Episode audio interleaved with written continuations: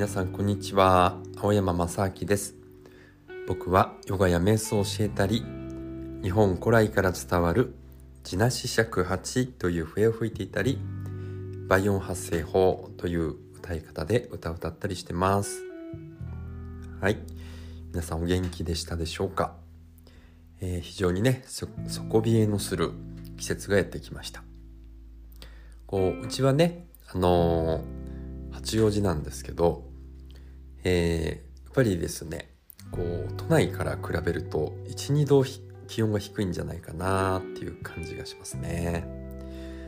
で石油ストーブをね引っ張り出してきてですね、えー、つけてるんですけどやっぱりエアコンと違ってね非常に暖かさが気持ちいいですね。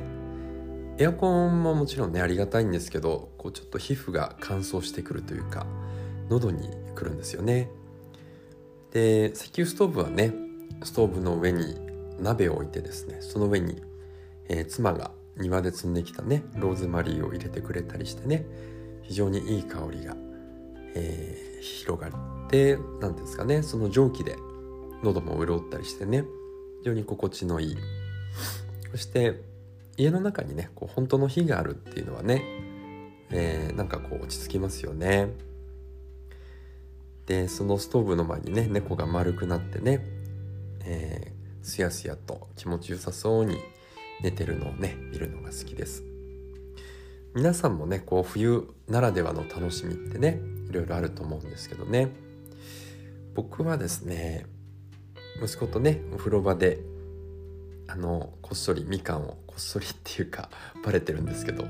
みかんをねあのお風呂場に持ってって温まりながらねみかん食べたりするのが好きです。で猫そうですね。猫がこうくっついてくるのもあったかくていいしあとはね人の家のこう庭のね小さなイルミネーションもいいなって思ってます。あとはこうまだ今年はねあまり踏めてませんけど霜柱を踏みしめる感触っていうのもね好きです。こう好きなものをね見つけると寒い冬もね楽しくなってきますね。昨日はですねエジプト展に行ってきました今ね八王子の富士美術館というところでですねあのエジプト展、えー、天地創造の神話っていうのをやってまして息子がねなんだかあのー、最近エジプトに興味があるみたいなんでね家族で出かけてきました僕もねエジプトには興味があるんですけどあまり詳しくないんですよね。で行ってみたんですけど本当にすごかったですね。古代エジプト文明っていうのは、まあ、紀元前ね3,000年ほど前に始まったそうですから今から5,000年ぐらい前の、えー、時代なんですけどすごくね高度な文明があったようですよねだってピラミッドなんかね今でも作れませんしねだとその神々の像であったりね、えー、ミイラを収める棺とかね石板も非常にあのクオリティが高くて美しくてねとてもねそんな3,0004,000年前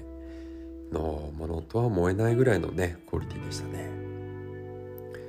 でエジプトの神話もねあのアニメーション付きで、えー、解説されてましてね非常に分かりやすくて面白かったですね。えー、まずこう、まあ、ざっと言うとですね、天地創造の話を言うと大地の神ゲブっていうね神様と天空の神ヌトっていうね女神様がいてですねこう仲良く仲良すぎてねこうベターっとくっついてるんですよね。えー、そうするとですね天大地と天空がこうベタっとくっついてるとですね、えー、太陽神のラーがこう太陽が運べなくて困るっていうことですね。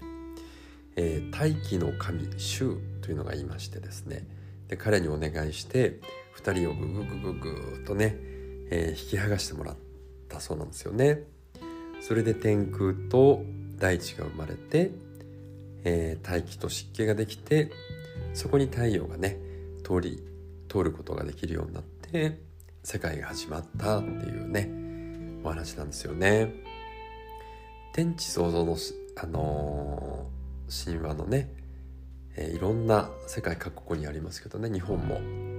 えー、こう雨のねぼこっていうのをこう何もないとこにこうかき回すとね、えー、なんかこうドロドロとなってこう島ができたりとかもうやっぱりカオスからいろんなものがねこう生まれてくるっていうのはね共通のようですね。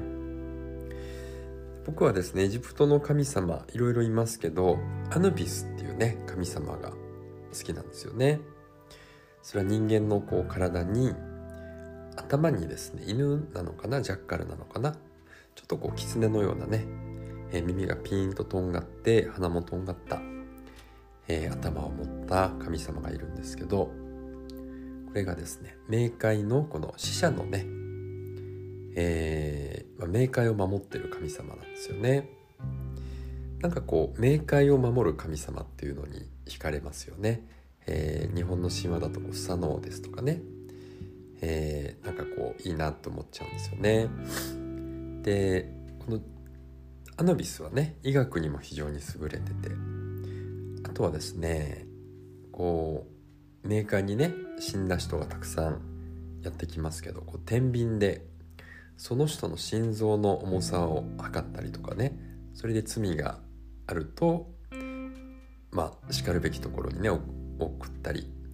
えー、あとはミイラを作ったりですねと死者の魂を運んだりとこうあの世でね大活躍のね存在の神様なんですよね。冥界の導き手でもあるんですかね。うん、で神話っていうのは本当ねあの面白くて、えー、いいなと思ってます。やっぱりですね、まあ、今だって死んだらどこに行くのかね。我々がこうどっから来たのかってね。こんな科学が発達しても一向に分かりませんけれどもね。まあ昔なんてもっとこう日常の辛さとかね、まあ、戦争があったりとか。あとはね死後の世界への恐れとかね。自然の脅威もね今よりずっとずっと強かったでしょうからね。こうなぜ人間が生まれてきて死んでいくのか。そしてね魂はどっから来たのか。もう考えても考えてもねわからないことですからね。こう神話の力を借りてですね人はこういろいろね冥界はああじゃないかこうじゃないか魂はこんな風に、えー、来てるんじゃないか、まあ、そんなことをね、えー、みんなでこうワイワイ話してるような感覚でね、えー、なんかこう心が和むというかですねいいなっていう感じがしてます。はい、まあねこうヨガや瞑想とかねヒプノセラピーもそういった、えー、潜在意識に入っててですねそしてそこからこう大きな集合無意識っていうところにねこうつながっていくんで、えー、非常にこう大きなね神話の世界へともつながれると思います。はいじゃあ今日もね、えー、最後まで聞いていただいてありがとうございました。本日も素敵な一日をお過ごしください。